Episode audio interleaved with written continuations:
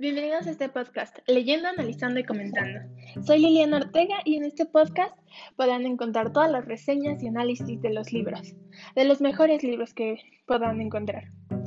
Hoy comentaremos sobre el libro Como agua para chocolate, escrito por la mexicana Laura Esquivel y publicado en el año de 1989. Este libro se basa en los tiempos de la revolución, la historia se trata sobre Tita, la hermana menor de la familia de la Garza, quien, gracias a una tradición, es condenada a cuidar a, su madre hasta que fallezca.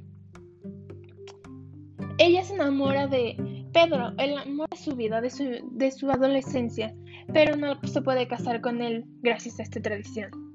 Pero no nos adelantemos, empecemos desde el principio. Tita es la hija menor de tres de la familia de la Garza. Su madre, Elena, sufrió de una gran tristeza ya que al nacer Tita, al poco tiempo su padre falleció, el papá del Tita. Así que no pudo cuidarla ni alimentarla. Así que la que se encargó de eso fue Nacha, la cocinera de la familia. Por lo que Tita siempre estuvo rodeada de comida y aprendió a cocinar. En su adolescencia conoció a Pedro, el amor de su vida, con la persona que estaba segura que quería pasar el resto de su vida. Así que Pedro, armándose de valor, fue con mamá Elena a pedirle la mano de Tita y decirle que querían estar juntos, que los dejara casarse. A lo cual obviamente mamá Elena respondió que no, que porque Tita, al ser la menor, debía de cuidarla a ella. Pedro estaba tan enfocado en querer estar con Tita que decidió casarse con Rosaura, la hermana mayor de Tita, para poder estar más tiempo con ella. Tita se puso tan triste porque el amor de su vida se iba a casar con su hermana y todavía la ella tenía que hacer el pastel de bodas. Entonces estaba tan triste y haciendo el pastel con tanta tristeza que compartió su tristeza a través del pastel y todos los que comieron pastel estuvieron tristes y se enfermaron. Al poco tiempo, Pedro y Rosaura tuvieron un hijo, Roberto. Y Rosaura, debido a que estaba enferma, no pudo alimentar a Roberto, así que Tita se encargó de eso. Y eso unió aún más a Tita y a Pedro. Mamá Elena se dio cuenta de esto y les dijo a Pedro y a Rosaura que debían de irse, que se fueran a la ciudad para que pudieran estar ellos dos con Roberto. Al irse, después de un tiempo, Roberto falleció.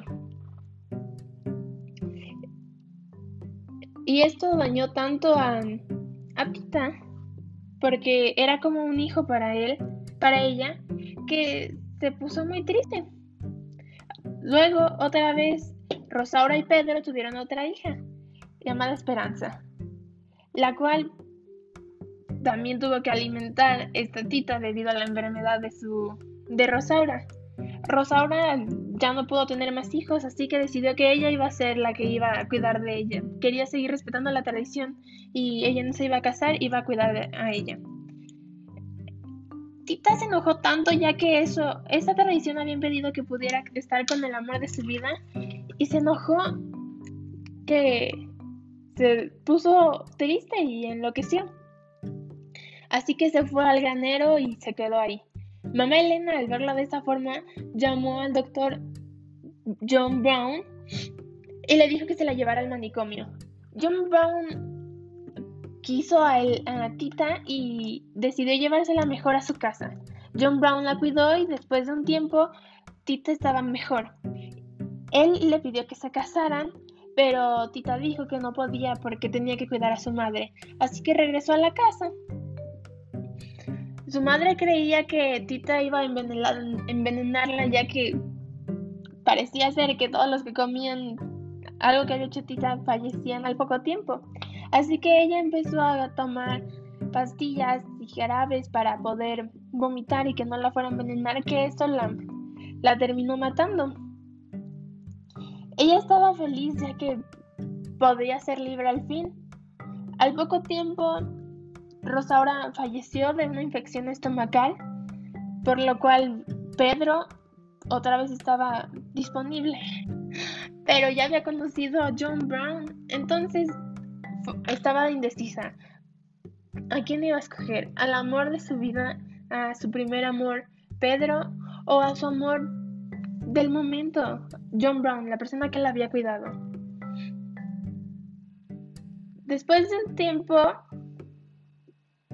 en los siguientes, en los últimos capítulos, vemos que están en una boda de la, del hijo de, de John Brown. Ah, porque John Brown era viudo y tenía un hijo. Y de la Esperanza, la hija de Pedro y Rosaura. Y aparece Tita bailando con Pedro, por lo que ahora sabemos que escogió a Pedro, al amor, a su primer amor.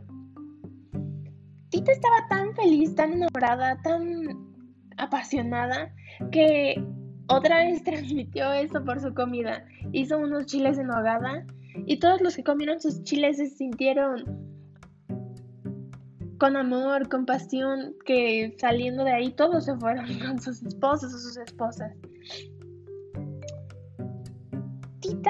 Y Pedro también se fueron y se fueron a un cuarto al por fin estar juntos. Pedro y Tita encendieron tanto su llama interior que Pedro falleció, por lo que Tita también quiso encender su llama para poder irse con el amor de su vida y no tener que estar sola. Entonces, así fue como fallecieron. Yo creo que lo que nos quiere decir este libro es la importancia del amor y cómo la comida también como la comida también influye muchísimo en nuestros estados de ánimo y lo importante de poder estar con la persona que amas. Bueno, eso fue todo, espero que les haya gustado.